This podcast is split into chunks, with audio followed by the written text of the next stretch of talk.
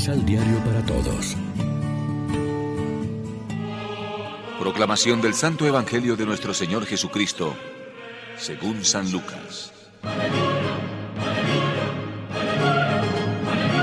Después de esto, el Señor eligió a otros setenta y dos discípulos y los envió de dos en dos delante de él a todas las ciudades y lugares a donde él debía ir. Les dijo, Hay mucho que cosechar, pero los obreros son pocos. Por eso rueguen al dueño de la cosecha que envíe obreros a su cosecha. Vayan, pero sepan que los envío como corderos en medio de lobos. No lleven bolsa, ni saco, ni sandalias, y no traten de hospedarse donde algún conocido.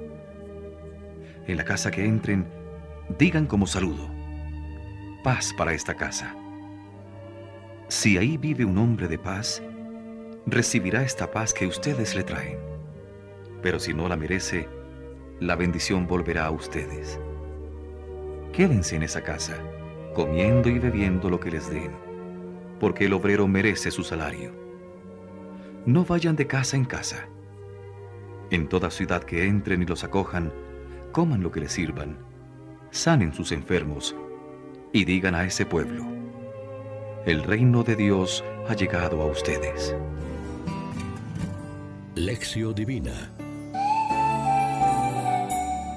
Amigos, ¿qué tal? Hoy es martes 26 de enero.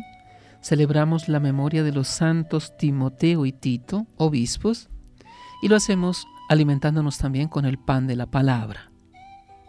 Jesús se hace ayudar en su tarea misionera.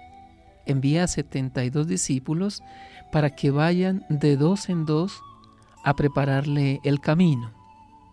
Ante todo quiere que recen a Dios pidiéndole que envíe obreros a su campo, porque la mies es abundante y los obreros pocos.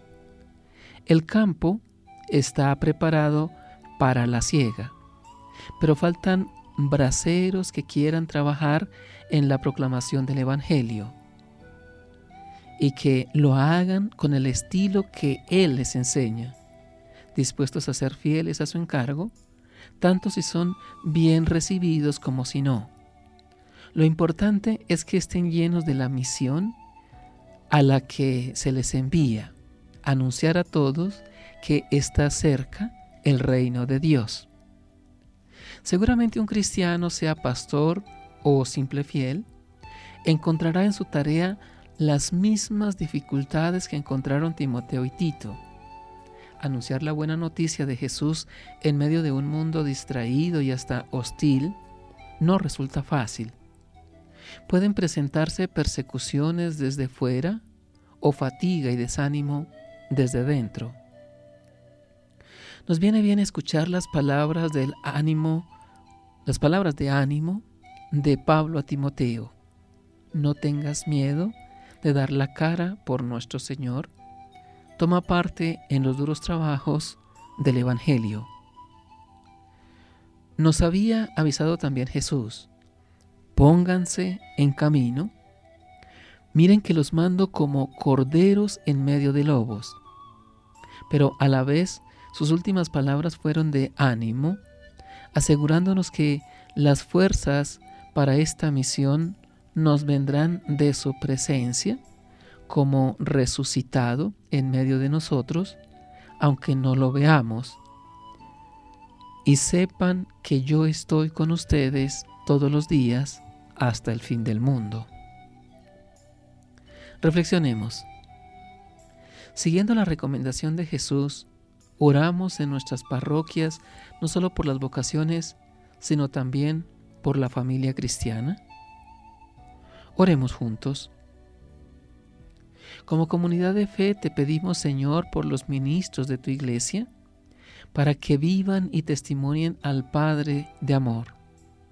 Fortalece la vocación y la entrega de los que has llamado a trabajar en tu iglesia. Amén. María, Reina de los Apóstoles, ruega por nosotros.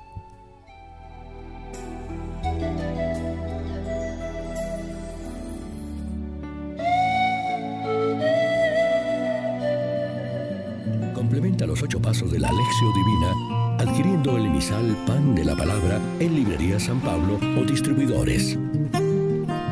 Más información www.sanpablo.co